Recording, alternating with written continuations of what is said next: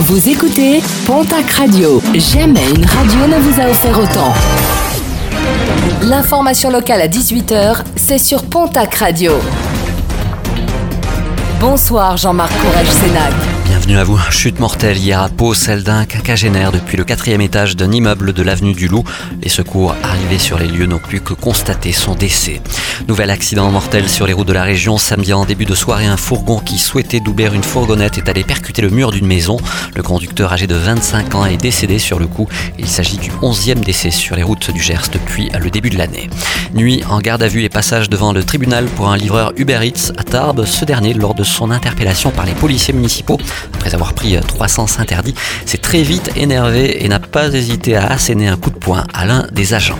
L'ours, toujours sujet à débat dans les Pyrénées, les jeunes agriculteurs aragonais appellent à une grande manifestation afin d'exiger le retrait des ours des Pyrénées.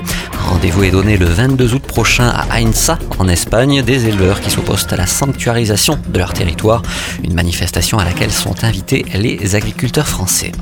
Une volonté régionale, Alain Rousset a annoncé le début des travaux de la ligne ferroviaire Bedouze-Canfranc pour 2021 ou 2022.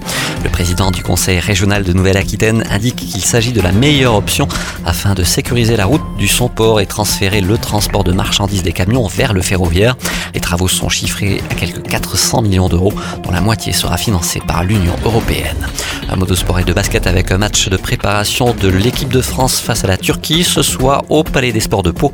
Une journée qui devrait être marquée par la présence de Tony Parker qui devrait assister à la rencontre. En rugby, cette fois-ci, les matchs amicaux se multiplient alors que se rapproche le début de la nouvelle saison. Le Stade Montois a livré une belle prestation face à Agen ce week-end, score final 21 partout.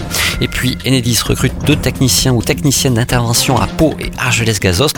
Ils ou elles interviendront à la fois sur les réseaux haute tension et basse tension, ainsi que chez les particuliers.